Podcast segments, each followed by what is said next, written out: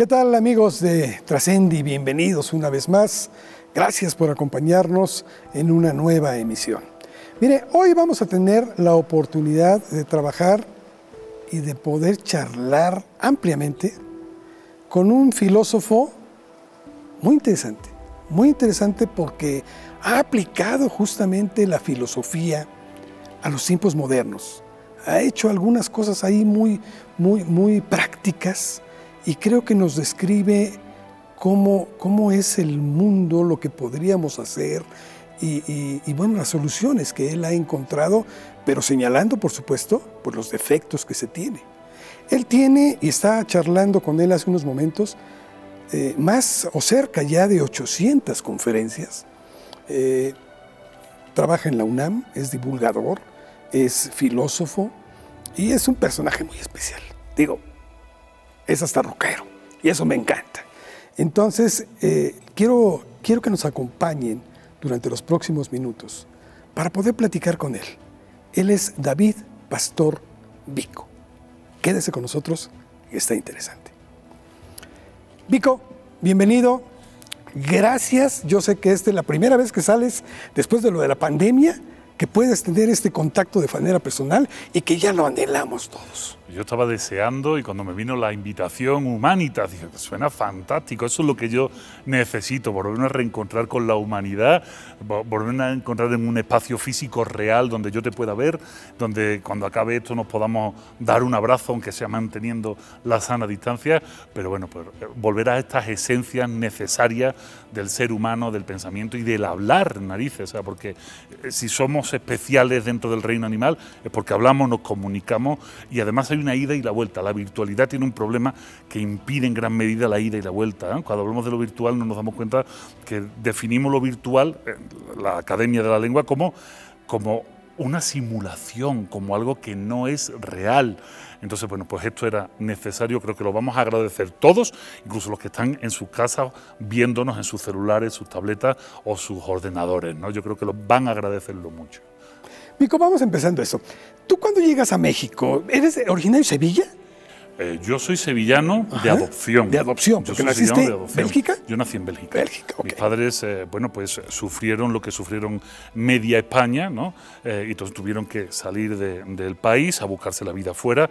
Yo nací en Bélgica y regresado, mi familia regresó en el año 82, después del golpe de Estado del general Tejero en el 81, cuando ya se, hay unas elecciones puramente democráticas, sube el socialismo al poder y entonces mi familia dice, oye, parece que no hay mucho peligro el niño va a cumplir seis años, hay que empezar primaria, volvámonos a España. Entonces yo, yo de alguna manera soy belga, ¿sí?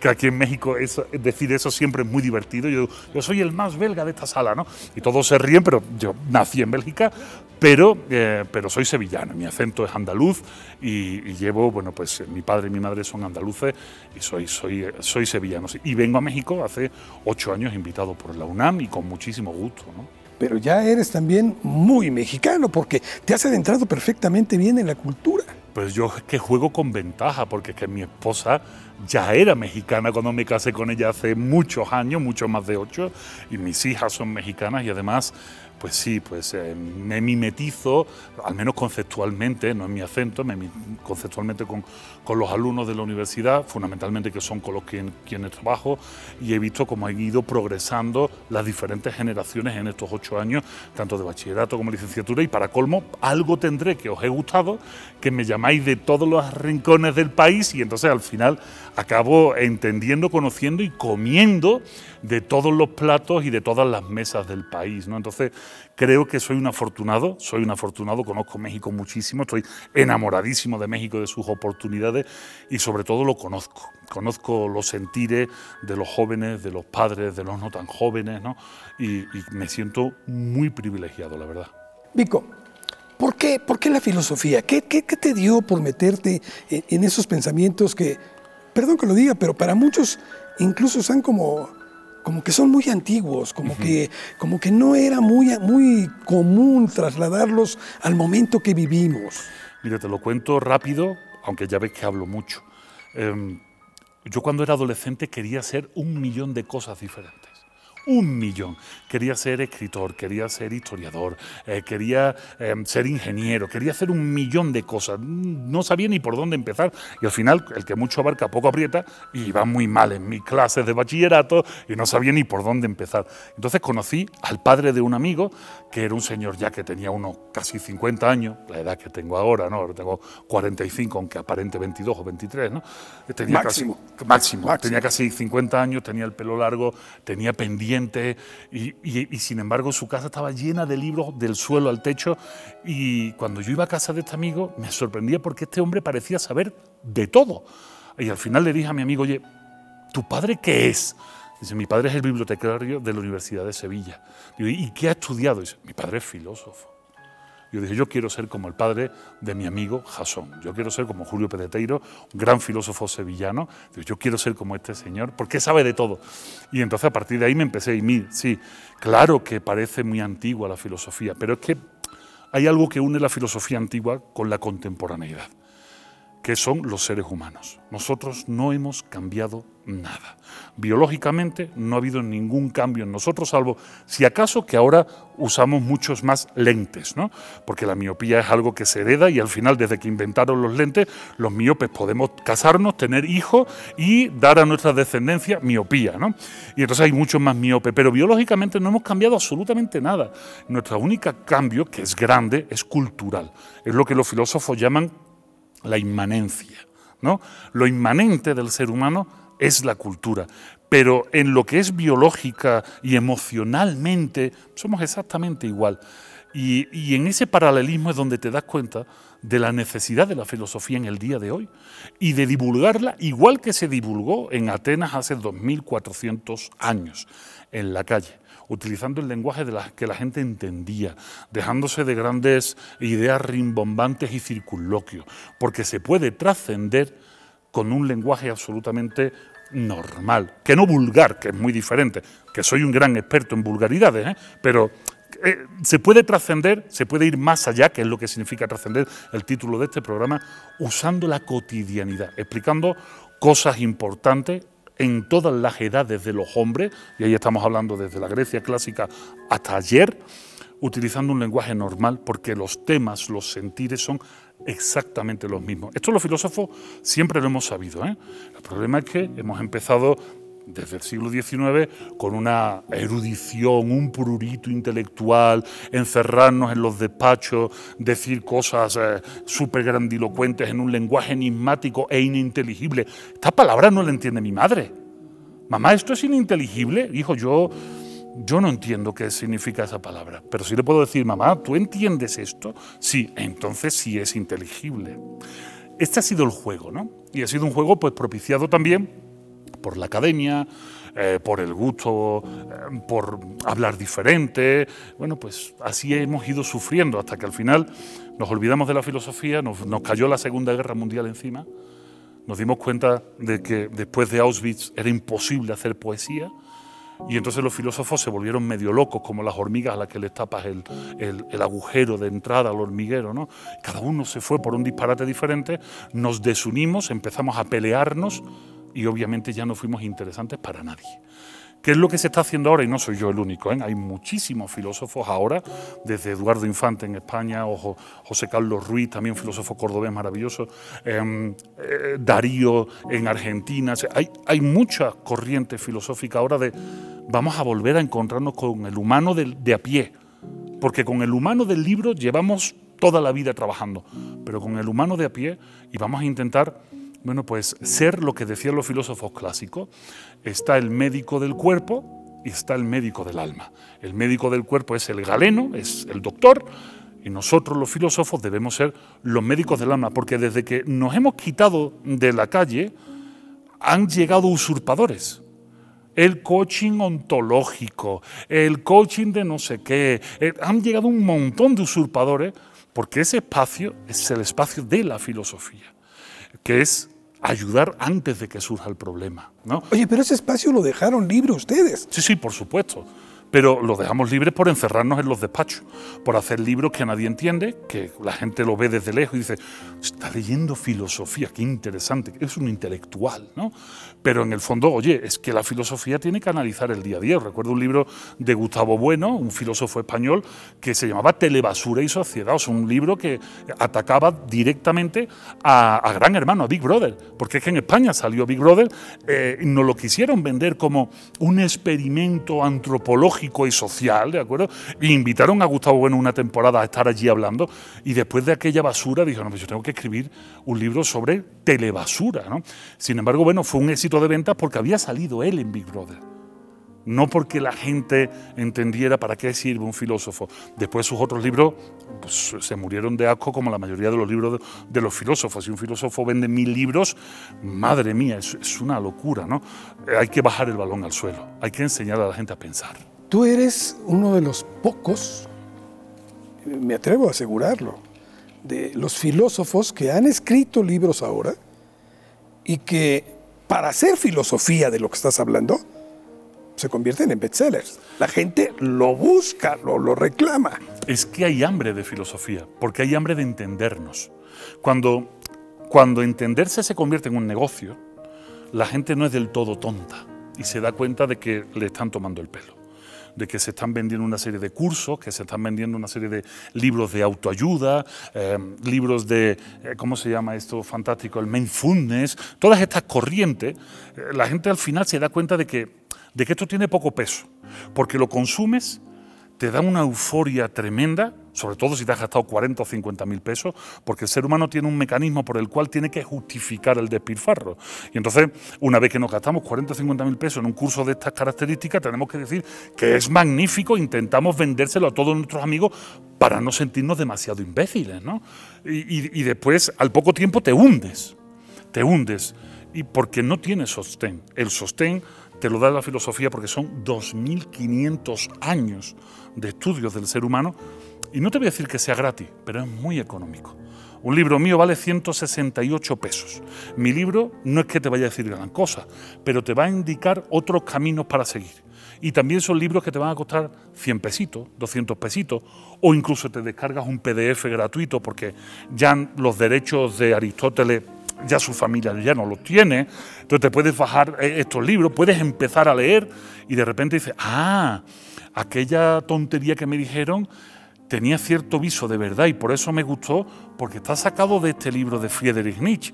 Pero claro, es que para leer a Nietzsche no solo tienes que leer a Nietzsche, tienes que leer a Schopenhauer, tienes que leer a Kant, tienes que leer a Descartes, tienes que leer después la escolástica, tienes que saber que viene de la patrística y finalmente acaba con los socráticos, con Sócrates, Platón, Aristóteles o con los presocráticos. Ese es el mundo real de la filosofía, o sea, es un mundo accesible, con una metodología, pero sobre todo es un mundo que tiene asideros, que tiene asas, mientras que todo lo que ha venido después, porque nosotros hemos dejado los huecos vacíos, eso no tiene asas, eso es business.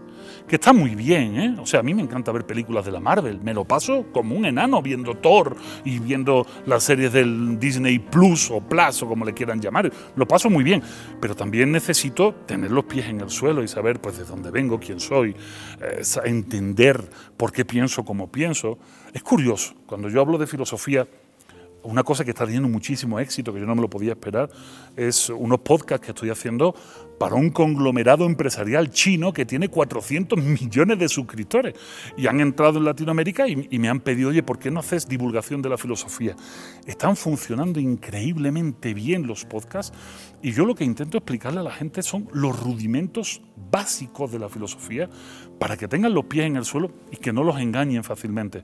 Bueno, pues hay hambre de filosofía, ya hay hambre de verdad, hay hambre de calidad. Ya no, ya parece que mucha gente, mucho público está empezando a darse cuenta de que los influencers, estos, estos ídolos con pies de barro que nosotros hemos subido a, todo lo alto, tienen fecha de caducidad porque no tienen fondo. Y el fondo no lo tengo yo, yo, yo soy un divulgador. El fondo lo tiene una trayectoria de 2.500 años de gente que sí eran sabios, que sí pensaban, que sí entendían el mundo y sobre todo entendían cómo pensábamos. Ese es, el punto. Si eres capaz de traducirlo al español vulgar, entonces tienes una puerta magnífica de difusión de la, filosofía. Para mí no hay cosa más maravillosa que dar charlas en la UNAM grupos de 2.000 padres en el CCH Vallejo, en el CCH Azcapo, y que entiendan lo que le estás diciendo y digan, esta es mi primera clase de filosofía y tiene 30 o 40 años. Esta es tu primera clase y si quieres seguir, adelante, no con mi libro, hay miles muy baratitos y vas a poder, vas a poder entretenerte mucho y aprender mucho. Es que hay que entender que la filosofía eh, no solo son libros de texto, Exacto. como lamentablemente en muchas ocasiones se llevan en la facultad precisamente, en estudios superiores, etcétera, sino que tienen una practicidad importantísima Claro en la sí. vida cotidiana. Claro. Pero el chiste es encontrarle precisamente ese, esa asa, es agarrarte. Tu libro, por cierto, porque a lo mejor algunas personas que nos están viendo y escuchando en este momento no lo conocen, pero este es eh, Filosofía para Desconfiados. Así es. Y, y empezaste con mil ejemplares. Empezó con una edición de autor de una editorial pequeñita con mil ejemplares y se volvió una locura. Se llamaba en ese momento La Sola de los Pájaros. Se vendieron más de 3.500 ejemplares. Apareció Planeta, que es una editorial que tiene fuerza suficiente para, para poder ir a un mercado más amplio. Salió con 10.000 de primera edición. Esto es una barbaridad en filosofía. Arrancar con 10.000 de primera edición es una barbaridad y ya se está preparando la tercera reimpresión del libro, sin salir de, de la República, porque el libro se está vendiendo también en digital en toda Latinoamérica y en España, en audiolibro también se está, está funcionando increíblemente bien, o sea, una, una locura para hacer filosofía. Y esto es, no es que sea bueno para mí, esto es bueno para el oficio. Claro. Y, y para el desarrollo mismo de la gente. Exactamente. Vico, porque, mira, tomemos como ejemplo este, este, este libro que hablas de la desconfianza. Ajá. Es, es cierto, y cuando hablamos por generaciones, tú le preguntas a los adultos y los adultos no tienen confianza en la juventud, piensan que todo está perdido. ¿Por qué? Porque esto que se llaman ahora los millennials, que nada más trabajan, pero con el consumo inmediato les interesa y no ver a futuro. Pero olvidan que también los jóvenes tienen desconfianza por los adultos. Claro. Y por eso estas formas de pensar. ¿Se ha roto la sociedad? Mira, esto, esto que me planteas es muy divertido intelectualmente porque te lo voy a desarrollar en dos planos diferentes y la gente lo va a entender fácil. Hay eh, un sentimiento siempre de las generaciones mayores a creer que los jóvenes no están haciendo las cosas bien. Esto es así, porque cuando nos salen canas, tú y yo lucimos canas, por lo menos la barba la compartimos, cuando nos salen canas nos volvemos muy conservadores en el pensamiento, muy poco innovadores en el pensamiento. Nos cuesta mucho trabajo cambiar nuestra forma de pensar, de tal manera que cuando vemos a los jóvenes y vemos cómo hacen las cosas, acabamos diciendo cosas como, por ejemplo, los jóvenes están perdiendo los valores. Esto es una frase arquetípica. ¿Sabes por qué es arquetípica? Verás, te va, te va a gustar el dato. La primera vez que aparece algo así, eh, los jóvenes están perdiendo los valores, es en unas tablas hititas. Hititas. Allá por el, hace más de 3.500 años, los hititas dejan por escrito los jóvenes están perdiendo los valores. Los griegos también se lamentaban de que los jóvenes perdían los valores. De hecho, los rusos clásicos también se lamentan. Hasta Napoleón se lamenta de que los jóvenes están perdiendo los valores. Esto es algo común. Esto es algo común en nuestra historia porque por generaciones los más mayores nos volvemos excesivamente conservadores y no somos capaces de ver lo que de valor tiene las nuevas formas de hacer las cosas.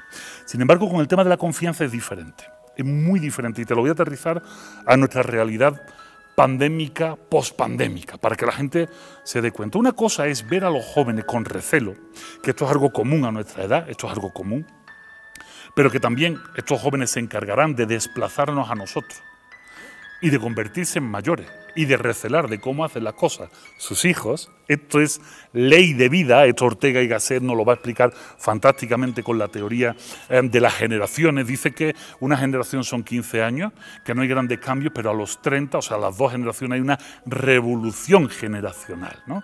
Y, y entonces cuando hay un cambio total de las cosas, por esto. Pero sin embargo, cuando hablamos de confianza es diferente, porque la confianza no es un valor en sí. La confianza es casi una actitud del ser humano. Y es una actitud que tiene un arraigo hasta biológico, biológico y cultural. Cuando los seres humanos nacen, nosotros, dentro del, por utilizar una terminología literaria en la que no creo, ¿eh? pero dentro del ámbito de la creación, eh, los, los seres humanos somos uno de los animales peor concebido biológicamente.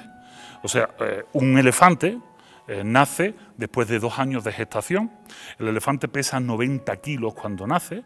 90 kilos, ¿eh? tú no pesas 90 kilos. Yo lo superé ya hace mucho tiempo. Pero tú no pesas 90 kilos todavía. Cuando nace el elefante, el elefante nace de su madre, nace a dos metros de altura. ¿eh? O sea, las elefantas paren de pie.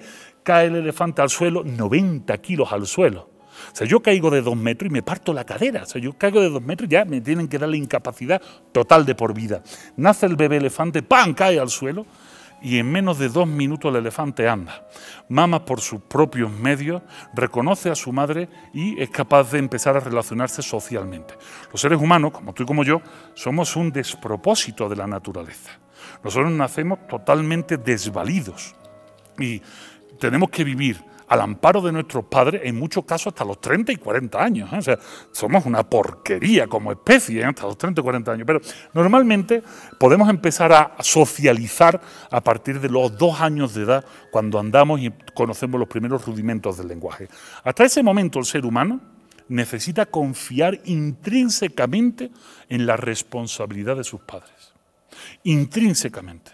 ¿Qué significa eso? Que, los únicos instintos que tenemos el ser humano como animal son solo dos. Los únicos instintos que han prevalecido, instintos animales, son solo dos. El instinto de mamar, nacemos y tal como nacemos, mamamos del pecho que sea. No somos como otros animales, los pájaros tienen una impronta y solo van a aceptar alimentos de sus padres, no de ningún otro. Incluso los padres solo van a alimentar a sus polluelos y si huelen alguna otra impronta que ha dejado o una mano humana que ha dejado los pueden eh, repudiar y echar del nido. ¿no? Eh, los seres humanos mamamos de donde sea. Esto también se presta al albur si lo quieres ver así. Y mamamos por años y años. ¿no? Bueno, pero los seres humanos mamamos del pecho que sea. Esto permitía en la Edad Media que existieran las nodrizas porque cualquier bebé se iba a enganchar al pecho de la nodriza, sobre todo de bebés de clase alta. ¿no? Eh, y el otro instinto que tenemos es el prensil de las manos. Un bebé cuando nace, si nace sano, en cuanto le dan los deditos, se agarra. Y se agarra con una fuerza que lo puedes levantar en peso. Yo ahora con 45 años no tengo narices de agarrarme en peso y que me levante. Me descoyunto por los hombros, eso te lo aseguro. Pero como especie animal tenemos esa posibilidad. ¿Sabes por qué es? Porque cuando nuestras madres eran más peludas, ahora hay mujeres muy peludas y hombres que, ni te, que te cuento, pero cuando nuestras madres eran simios eh, menos evolucionados, eran mucho más velludos, en cuanto nacía el bebé, debía de asirse al cabello de la madre, al pelo corporal de la madre, como única forma de supervivencia. Esto lo podemos ver en cualquier documental de National Geographic, cuando nace un monito, la madre lo primero que hace es echárselo encima y se agarra. De hecho, seguimos teniendo ese reflejo en los pies. Cuando le pasas el dedo en el pie a un ser humano mayor, intenta agarrarse, porque nuestros pies también eran prensiles y tenían un pulgar oponible al resto hasta que finalmente evolucionamos. Esos son rasgos de confianza biológico. Te agarras porque necesitas del otro. Mamas porque necesitas alimentación de donde sea. Tenemos rasgos de confianza biológica que los llamamos instintos. Y después tenemos rasgos de confianza cultural, apegada a nosotros como seres humanos.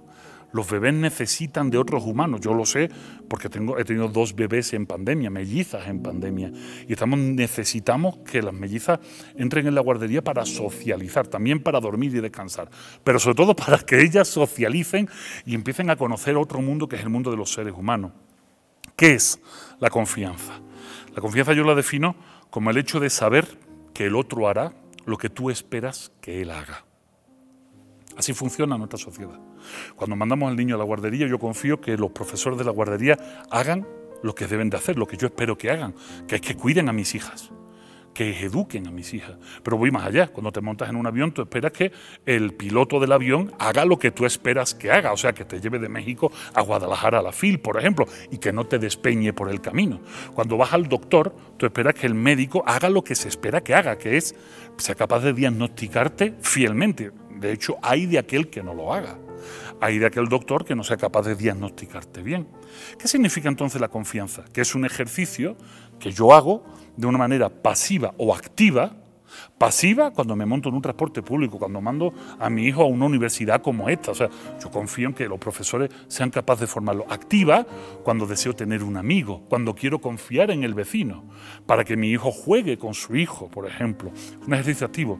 Pero tiene una correlación importantísima, que es, si yo espero que tú, Carlos, hagas lo que yo espero que tú vayas a hacer, o sea, yo confío en ti, que es que me hagas una buena entrevista, por tu parte, lo que tú debes de sentir es responsabilidad.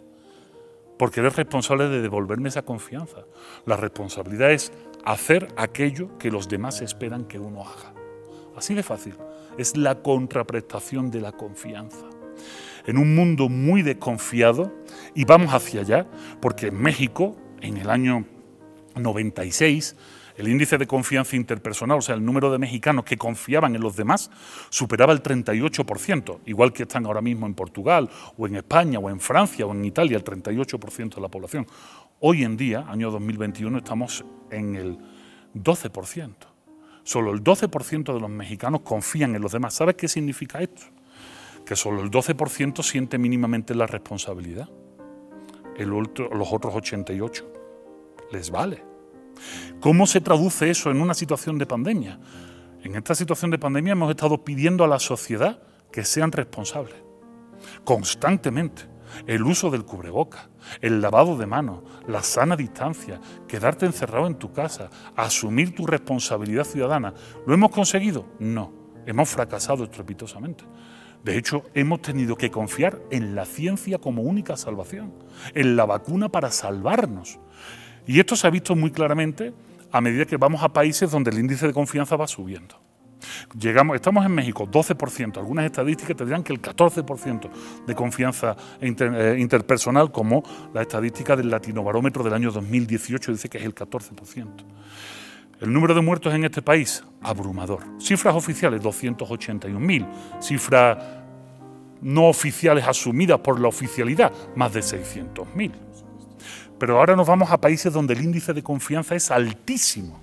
Finlandia, Noruega, Dinamarca. En Finlandia están en un 86% de confianza. El 86% de los finlandeses confía que el otro hará lo que se espera que haga. De tal manera que su nivel de responsabilidad es altísimo.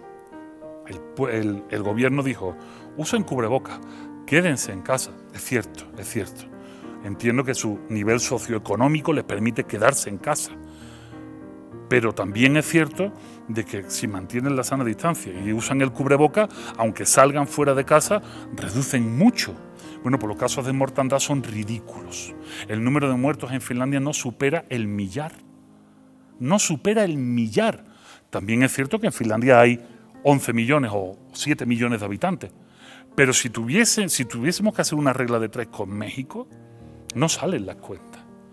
No salen las cuentas. Y eso nos ha demostrado que países con un alto índice de confianza interpersonal es un país muy responsable. ¿Sabes? En el año 1968, los estadounidenses empezaron a estudiar el concepto de confianza interpersonal. En el mundo latino nos valió gorro, la verdad, porque tenemos esa sensación de que los latinos somos muy abiertos, que confiamos los unos en los otros. Es mentira. También creemos que somos muy solidarios. Es mentira. México encabeza por la cola el ranking de solidaridad. Somos de los países que menos dona, que menos da al otro de toda Latinoamérica. Aguas. Una cosa es la percepción que tenemos de nosotros, otra cosa es la, es la realidad. En 1968 los estadounidenses empezaron a desarrollar esto. Ellos estaban en un 53% de confianza interpersonal. En el año 68, en plena Guerra Fría, Todavía los estadounidenses confiaban los unos en los otros, la mitad de la población. Y dijeron lo siguiente, un país con un alto índice de confianza interpersonal será, primero, un país con una democracia sana. Segundo, un país con un nivel de corrupción política y social política y social baja. ¿Por qué política y social? Porque siempre decimos que los corruptos son los políticos, pero el político es tu vecino. La corrupción no es una cuestión política, es una cuestión social. Porque corromper significa romper con dos. Corrompere. Dos rompen, no uno, dos. Para ser corrupto no basta con uno. Necesitamos más. Porque toda la vida se ha dicho, no es solo el que da, sino también el que recibe. Oye, Vico, pero todo esto me lleva a, una, a una eh, apreciación. O sea, te he dejado porque estás manejando cifras que son muy aleccionadoras. Eh, eh, esto está propiciando que nuestro país se vaya fortaleciendo cada vez más el individualismo. Absolutamente, claro. Y, esto podría explicar también cómo este país, en este momento del cual tú ya tienes ocho años de estar aquí, estamos divididos totalmente a la mitad. Polarizadísimos, claro. Es que va por ahí. Si me permite, te termino, te termino la argumentación y te la aterrizo en México. Uno, democracia sana. ¿La tenemos? Dos, corrupción. ¿Cómo andamos de corrupción? Tres, educación. Un país con un alto índice de confianza interpersonal será un país de gente más inteligente. Y cuatro, un país con un alto índice de confianza interpersonal será un país más feliz. Vamos a nuestra realidad. Nuestra realidad es un país absolutamente polarizado. Un país donde no hay diálogo político y que los partidos políticos se unen para derrocar a otro, no se unen para tener mejores propuestas, no se unen para tener eh, mejores soluciones, no, no, se unen para derrocar a un enemigo que se ha enrocado, ya que tenemos un par de fichas de ajedrez, sobre una posición, la que sea, porque el artículo 33 constitucional me impide hablar de política en este país. ¿De acuerdo? Que es el que dice que cualquier extranjero que se inmiscuye en los asuntos políticos es invitado a salir fuera. No tengo ganas de irme por ahora. No, y no queremos que te vayas. ¿Qué más tenemos? Los casos de corrupción, como te decía, es una cuestión social, porque en un país donde todo el mundo confía en lo en el otro, todo el mundo es responsable. De tal manera que cuando hay un alto índice de responsabilidad, no tiene espacio la corrupción. ¿Qué pasa con la educación en México? Estamos a la fila, salvo honrosas excepciones, pero estamos a la, a la cola de PISA estamos a la cola de los mejores resultados académicos en un nivel global. Digo, salvo honrosas excepciones, porque hay universidades que levantan estas ratios, pero no es lo común. Y cuando hablamos de felicidad, que nos creemos muy felices, ¿sabes cuál es el país que durante tres años consecutivos se ha, llegado, se ha llevado el honor de ser el país más feliz del mundo según la ONU, no según una página de Facebook, no según una revitucha, no, no, según la ONU, pues es Finlandia lógico. Finlandia lleva, Finlandia, Carlos, en Finlandia es un frío horrible, en Finlandia no se come bien, en Finlandia no hace buen clima, en Finlandia hay zonas de Laponia que durante cuatro meses al año es de noche y cuatro meses al año es de día. Esto es una tortura que te puede llevar al suicidio. En México tenemos un país maravilloso, con dos océanos, con todos los climas que queramos, con una de las mejores gastronomías del mundo. Pues estamos en el lugar cuarenta y tantos en felicidad tenemos un problema político serio, porque la gente no participa de la democracia, porque no se siente responsable del ejercicio político. Aristóteles nos recuerda, el hombre es un animal político, pero político porque vive en la ciudad, vive en la polis, que es la ciudad, y por tanto tiene obligaciones. No lo queremos ver.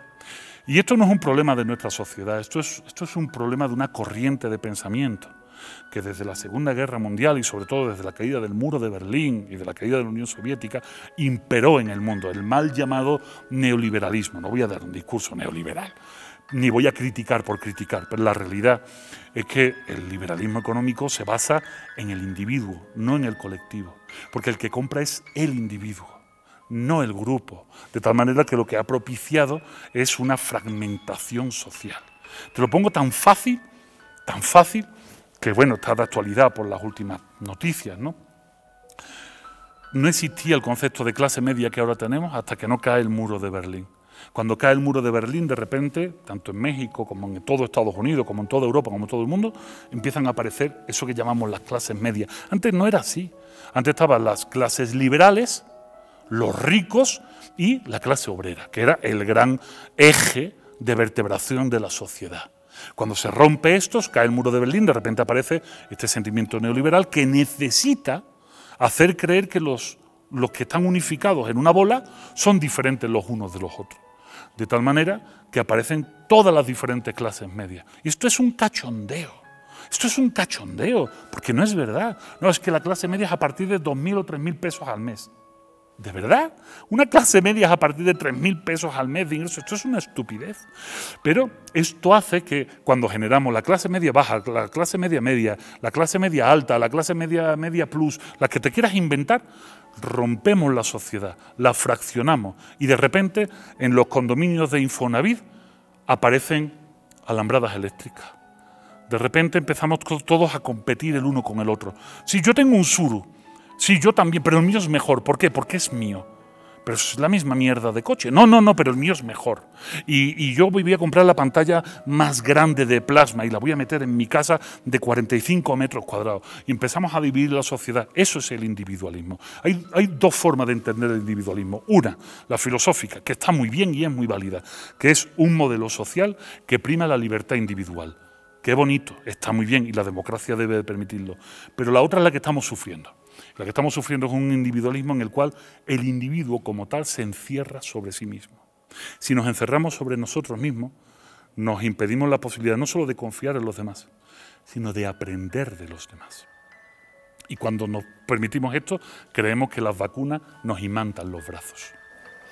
Vico, todo esto nos lo dice la filosofía. Claro. O sea, nos está mostrando el comportamiento y de que tampoco estamos descubriendo el hilo negro. Esto ha sucedido a través de toda la historia cíclicamente y hasta ahorita pareciera que el, hombre se puede regenerar a sí mismo, por lo menos por una etapa más.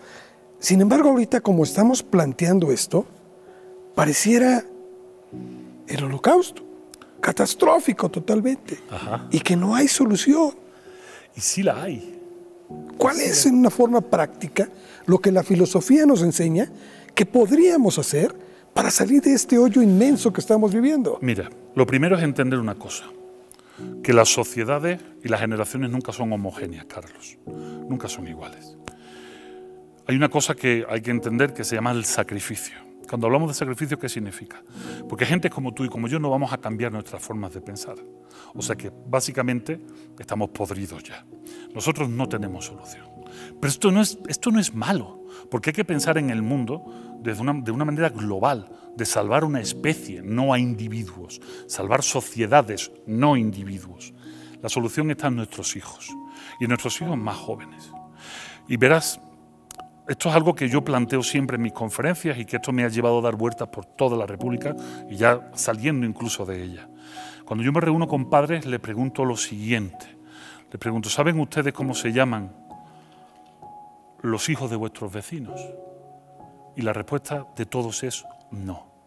Nadie sabe cómo se llaman los hijos de los vecinos, los que tienen la misma edad que sus propios hijos. Pero si yo te pregunto a ti, Carlos, aquí, a calzón quitado, ¿recuerdas el nombre de los niños con los que jugabas cuando eras chico? ¿Eran tus vecinos? ¿Sabías el nombre de sus padres? En algunos casos sí. ¿Y hasta en qué trabajaban, verdad? Sí. Eso sucede porque nuestros hijos ya no juegan no juegan con los hijos de los vecinos. No juegan y no jugar es porque nuestra sociedad se ha roto. Somos tan individualistas que desconfiamos hasta de nuestros vecinos, que tienen los mismos problemas que nosotros, porque viven en el mismo sitio que nosotros, de tal manera que pertenecen al mismo escalafón social que nosotros, a la misma clase económica que nosotros, y aún así no permitimos que sus hijos jueguen. La forma de empezar a solucionar los problemas que tenemos ahora mismo es permitir Fíjate qué revolución lo que te voy a decir, que nuestros hijos empiecen a jugar con los hijos de los vecinos. Romper esas paredes estúpidas que tenemos, volver a hacernos dueños de los parques donde deben de jugar, volver a hacernos dueños de las calles que antes cortábamos para que los niños jugáramos al fútbol, o calles que se cortaban para hacer las quinceañeras y las kermés y los encuentros vecinales, volver a hacernos dueños de los espacios que siempre fueron nuestros para que nuestros hijos empiecen a jugar. Decía Platón, Platón, 2300 años, no fuerces el juego en los niños, sale de manera natural. Ellos incluso van a poner las reglas que necesitan para poder jugar. Decía Aristóteles, observa el juego de los niños, porque ahí podrás ver para qué son buenos cuando sean adultos y podrás llevarlos por ese camino. El juego es absolutamente fundamental en nuestra especie y en todos los mamíferos, pero en nuestra especie, que es social, es fundamental, porque es en el juego donde desarrollamos la confianza en el otro. Porque tú jugabas con tus vecinos y confiabas en ellos, porque sabías que tu mejor amigo, que era tu vecino, iba a hacer lo que tú esperabas que hiciera. Así de fácil. Pero además, cuando juegas con los vecinos, se abren los espacios de los vecinos, o sea, sus casas. Y hacemos que los niños conozcan otras realidades. Ahora mismo solo conocen una, nuestra casa. Pero tienen que conocer otras realidades. Conocer otras realidades es conocer otros modelos de familia. Y tú lo conocías perfectamente. ¿O acaso tu vecina no te invitaba a, comer a su casa? ¿no? Los padres de tus amigos, que eran tus vecinos, te invitaban. Y, y la madre de tu amigo te hacía una quesadilla. Y estaba mejor que la de tu madre. Y tú cuando llegabas a casa, tu madre te veía, las madres tienen rayos X en los ojos. Y decían, has comido en casa de tu amigo. Sí, mamá, ¿y qué has comido? Una quesadilla. ¿Y cómo estaba? Híjole, solo hay tres opciones. Si estaba mejor que la de tu madre, ¿se lo decías? Porque si se lo decías, sabías que a partir de ese momento y hasta que tuvieras 60 años, cada vez que fueras a comer a casa de tu madre te iba a decir, a ver si te gusta y si no, que te la haga la madre de tu vecino, ¿no? Sabías que te, te acogías a eso. Entonces los niños aprendíamos no a mentir, pero a entender la realidad, a no herir los sentimientos. Eso se llaman habilidades sociales. Hoy tenemos un serio problema de habilidades sociales. Tenemos un serio problema de psicomotricidad. Los casos de dislexia abundan. La dislexia es un problema de falta de psicomotricidad lateral. ¿Sabes lo que es la falta de psicomotricidad lateral? Recibir el balón cuando juegas fútbol. Eso es psicomotricidad lateral. Oye, Vico, pero Ahora, ahora los juegos son a través de, los aparatitos estos electrónicos, etcétera, y se conectan con otras personas, incluso de otros países, ¿no? Pero en realidad nunca saben con quién están jugando, ni terminan de conocer. Y nunca son sus amigos. Y, los adultos también eh, nos pasamos más tiempo en estas cosas, en la computadora, etcétera. Y, tenemos tecnología y conocimientos que nunca imaginamos que íbamos a poder tener tan, tan, tan a la mano. Pero esto no nos ha hecho más inteligentes. Claro que no. Sino más, más dependientes siempre. Bueno, de hecho hay un, hay, hay un estudio ahora mismo, eh, si no me falla la memoria, que es francés, que ha salido publicado hace menos de un año, donde explica que desde mi generación, o sea, como te digo, 45 años, nacido en el año 76, un efecto que se llamaba el efecto Flynn, que es por el cual todas las generaciones son más inteligentes que, que las que han dejado atrás, pues este efecto se está perdiendo y que ahora mismo las nuevas generaciones están dando un problema de falta de inteligencia, están dando menor eh, tallaje en los test de inteligencia. O sea, las nuevas generaciones están perdiendo inteligencia. Pero esto, esto sabíamos que iba a pasar. Y sabíamos que iba a pasar porque la inteligencia no se desarrolla solo en un aparato tecnológico. La inteligencia del animal humano se ha ido desarrollando los últimos 200.000 años por el contacto con otros humanos y el aprendizaje con otros humanos. El problema de la tecnología es que para muchos padres ha sido extremadamente cómoda. ¿Por qué? Porque si yo desconfío del vecino, significa que a mi hijo lo tengo que entretener de alguna manera. Y en ese justo momento aparecieron estas tecnologías del entretenimiento que hemos financiado los padres. Entonces, no, hijos no tienen capacidad para pagar eh, una tableta, una PlayStation, ni la conectividad de Internet, ni la electricidad. Entonces hemos delegado en estas tecnologías sin entenderlas. Pero es que también la culpa la tenemos los medios de educación porque estamos al rezago de la tecnología. No estamos enseñando desde la primaria, que es lo que deberíamos hacer, el uso de estas tecnologías. No lo estamos haciendo.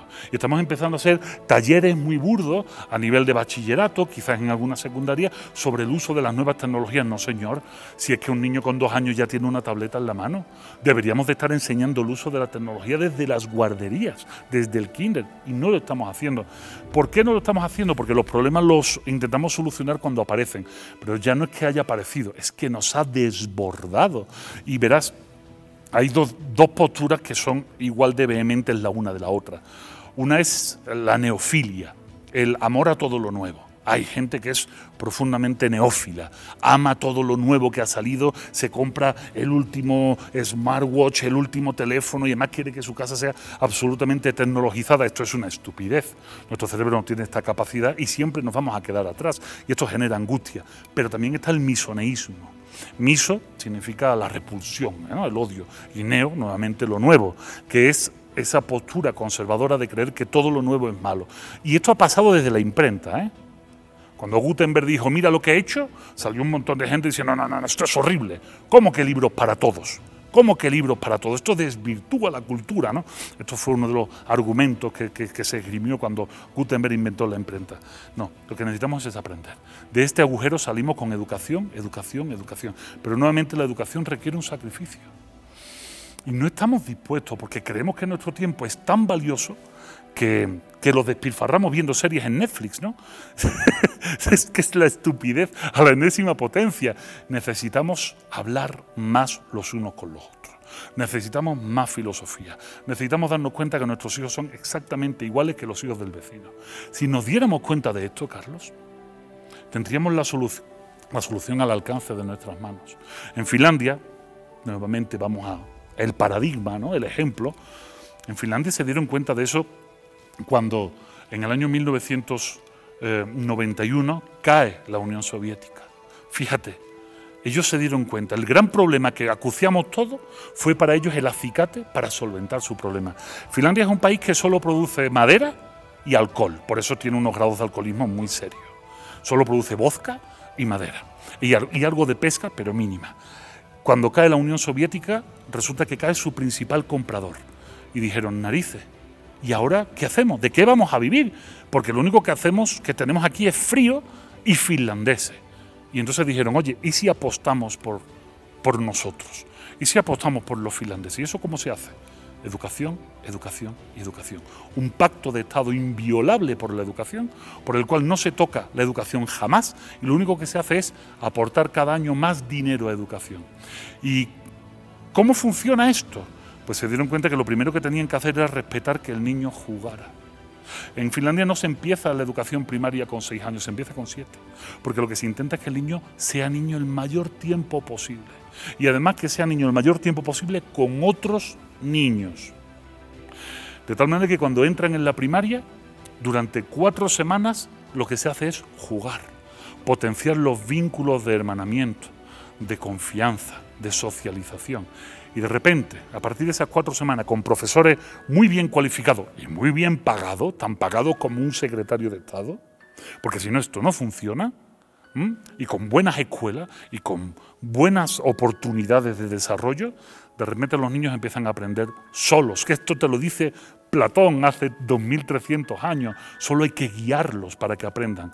Y ahora tenemos un país que es Finlandia que después de 40 años siguen siendo pobres en lo material, porque no tienen un país como México, que es rico en lo biológico, en lo material, en lo natural, pero son el primer importador de cerebros del mundo. Maravilloso. Y aquí le hemos sacado la vuelta siempre, tratando de, de meter la cabeza en un balde, no dándonos cuenta de lo que pasa.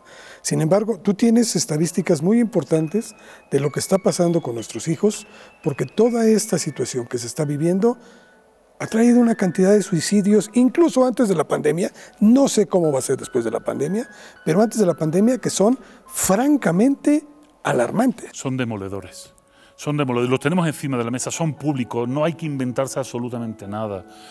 Desde, desde los años de mi generación, de los años 70 hasta la fecha, en México el número de suicidios infantiles y juveniles ha subido, agárrate, un 273%. 273%. Son cifras oficiales, esto no me lo invento. Esto cualquiera que tenga un poco de curiosidad lo va a encontrar. Ahora mismo tenemos en México un nivel de depresión infantil y todavía no tenemos datos de la pandemia. O sea, no tenemos datos pospandémicos, estos son datos prepandémicos. Pero estamos hablando que más de un 6% de los niños de México, un 6% de los niños de México ya tienen rasgos depresivos, ya tienen los primeros síntomas de depresión. Pero si subimos el escalafón a los jóvenes, estamos en más de un 12% de, de depresión. Y cuidado, que el 5% de los depresivos se suicida. Y de por cada uno que se suicida, 20 lo intentan. Estos datos los sabemos aunque no se hagan públicos porque pues hay una serie de normas deontológicas, estos datos que yo he dicho sí son públicos, hay otros datos que no se pueden hacer públicos, que son los datos duros de suicidio por plantel en universidad, esto no se debe decir simplemente porque puedes estar viéndonos algún chico con problemas, alguna chica con problemas, y lo que va a decir es, ah, ellos lo han conseguido. Ellos no van a darse cuenta de la tragedia que es el suicidio, porque el suicidio no es un acto de voluntad, es un rasgo de una enfermedad, es una patología de la enfermedad. O sea, la depresión tiene como un rasgo patológico un índice muy alto, el 5% de suicidio. Nadie desea suicidarse. Estos chicos se suicidan porque forman parte de la depresión. Y la depresión tiene los pies metidos en los problemas sociales, en la falta de relación social, en la falta de amigos. Aristóteles escribe un libro que debería ser obligado, que se llama La ética nicómaca, la ética para su hijo Nicómaco. Cuando escribe este libro, dedica gran parte del libro a hablar de la amistad. Y cuando le habla de la amistad a su hijo Nicómaco, le dice, le dice, Nicómaco, nunca confíes en un hombre que no tiene amigos. Porque el ser humano está sano cuando tiene amigos. Un ser humano enfermo, un sociópata, no puede desarrollar los vínculos de, de la amistad. Y además le dice a su hijo Nicómaco, sin amigos es imposible vivir. Sin amigos no se puede ser feliz.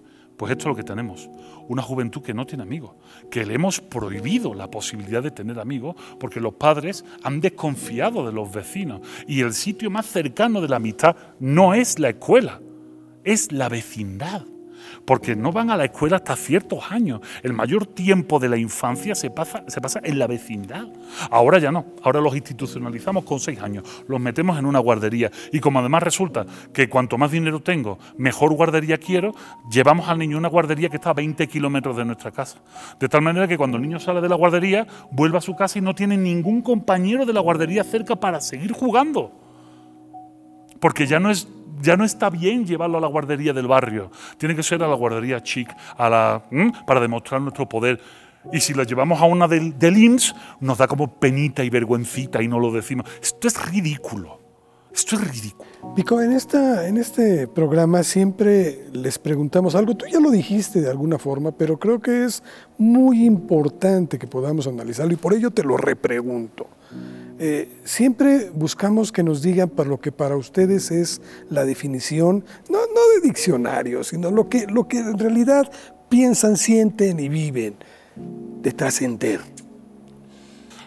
¿Cuántas horas tenemos? Mira, voy a intentar ser breve, ya has visto que me cuesta la propia vida. La brevedad no es una virtud del filósofo. Trascender es una palabra fundamental en filosofía fundamental, absolutamente fundamental. Sí, me dicen, no la definición de, diccionario, pero es necesaria. Trascender es un término latino. En latín se dice igual, trascendere. Trans es, ir más allá. Escendere es, es, subir. Cuando hablamos de trascender es ir más allá de lo que puedas subir. Kant lo define muy bien. ¿no? Kant define la trascendencia como esa necesidad del humano del humano consciente de que es humano, no del humano borrego que nos diría Nietzsche, que no se da cuenta de, qué va la vida y se las pasa viendo series en, televisión y consumiendo y sin darse cuenta de lo que es la vida. ¿no? Trascender es una necesidad humana, pero es una necesidad humana en muchísimos planos.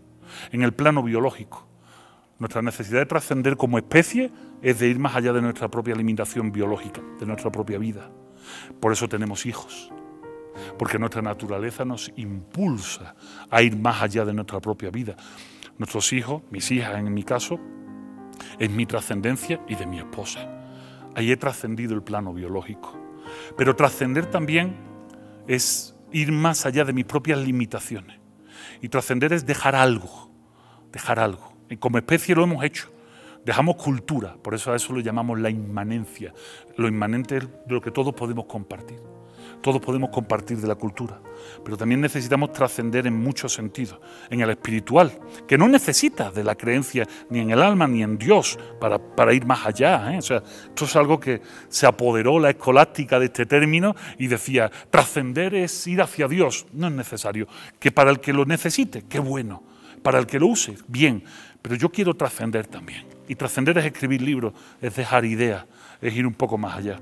Pero hay algo mucho más importante. Trascender también es darnos cuenta de que no estamos solos. Trascender es algo que no estamos haciendo como especie. Y esto es el diálogo de los próximos años. Y digo años y no siglos, porque si no lo afrontamos en años, no habrá siglos. Me explico. Trascender es permitir a nuestra especie seguir desarrollándose, permitir a la humanidad seguir generando cultura, tecnología, arte, ir más allá de las estrellas, ir más allá de nuestro Sol, hacer nuestro cometido biológico, que es seguir expandiéndonos como especie, o como virus, que decían en Matrix, pero seguir expandiéndonos como especie, el planeta se nos quedó chico. El problema es que nosotros mismos estamos limitando esta posibilidad. Estamos acabando nuestro planeta por individualistas, por idiotas en el sentido griego, en Grecia ser un idiota significa ser un egoísta que no se inmiscuye en lo social. Eso significa ser idiota. Qué gran palabra, idiota. Y trascender significa darnos cuenta de que si queremos trascender realmente, no lo podemos lograr solo. La forma de trascender del, del, humano es trascender con los demás, es permitir a las próximas generaciones que sigan existiendo. Y esa posibilidad está ahora mismo en nuestras manos no lo estamos haciendo. Tenemos los casos de la Agenda 2030 de la, UNESCO que no estamos entendiendo realmente lo necesario que es que esto se implante a todos los niveles de educación y de política y de sociedad. Y si, no, y si seguimos así tan tan cerrados y tan egoístas, vamos a impedir que nuestros hijos y nuestros nietos trasciendan, que cumplan su función como especie. Entonces, claro, es una palabra vital en la filosofía, vital en mi planteamiento de vida que decía Ortega y Gasset. Ortega nos dice que tenemos que, que tener un proyecto vital. Y el proyecto vital no pasa por el individualismo, pasa por la sociedad. Todo lo que hemos hablado, problemas, esperanzas. Vico, ¿Eres optimista de lo que pueda venir? Mira, eso es una pregunta muy personal. Te la voy a contestar. Ya le he contestado alguna vez. Depende del día, Carlos. Yo soy humano, muy humano, que decía Nietzsche en su libro Humano, demasiado humano. Conozco mis limitaciones y conozco mis estados de ánimo. Hay días que soy brutalmente optimista. Hoy me siento optimista. Y hay otros días que me levanto, veo las noticias, observo el mundo y me corroe un pesimismo schopenhaueriano brutal. Entonces, cuando estoy muy pesimista, ¿sabes qué es lo que hago? Intento no escribir, eh, intento no transmitirlo, intento mm, ir por otro lado, busco alguna forma de sublimar este pesimismo y cuando estoy optimista, pues vengo, doy entrevistas, doy conferencias y esto me anima, ¿no? Estar con otros seres humanos me vuelve positivo. Hay que entender también eso. Nosotros, el ser humano es contingente. El ser humano está sumido en la contingencia. ¿La contingencia qué es, Vico? ¿Es una palabra filosófica? Sí. Contingencia en ser consciente de que, que, de que no hay necesidad que las cosas pueden pasar o no pueden pasar, pero tampoco hay necesidad de que pasen o no pasen. Ahora mismo nos puede caer un meteorito a ti y a mí, sí. ¿Hay necesidad de que caiga? No. Esto determina nuestra vida. Entonces, pues si eres consciente de eso, pues entonces estás un pasito más cerca, y ya que estoy en una casa de las humanidades, de cumplir eh, esa máxima del oráculo de Delfos, ¿no? Eh, conócete a ti mismo debemos conocernos a nosotros mismos y no solo en virtud de nosotros, del yo, sino en virtud de los demás. Entonces, dice Aristóteles, entonces tiene sentido esa frase. Esa frase no significa conocerte a ti mismo por lo bellísima persona que eres, no. Conócete a ti mismo para saber en qué eres útil para los demás, porque sólo así lograrás trascender. Pico, muy agradecido. Te hizo bien estar tanto tiempo este, en casa y, ahora que sales, sueltas todo este conocimiento y creo que es muy importante. De veras te lo aprecio enormemente porque creo que algo de lo que nos hace falta como seres humanos es reflexionar permanentemente. Tienes toda la razón, gracias por permitirme esta incontinencia verbal, eh, pero sobre todo reflexionar permanentemente, pero no solos, Carlos no permanezcamos solos. Ya hemos estado solos mucho tiempo, obligados por las circunstancias, por la contingencia, que no era necesario que ocurriera, pero sucedió. Ahora lo, siguiente es, salgamos a la calle, reflexionemos juntos y veamos cómo arreglamos este desaguisado. La solución está en la puerta del vecino. Tóquele.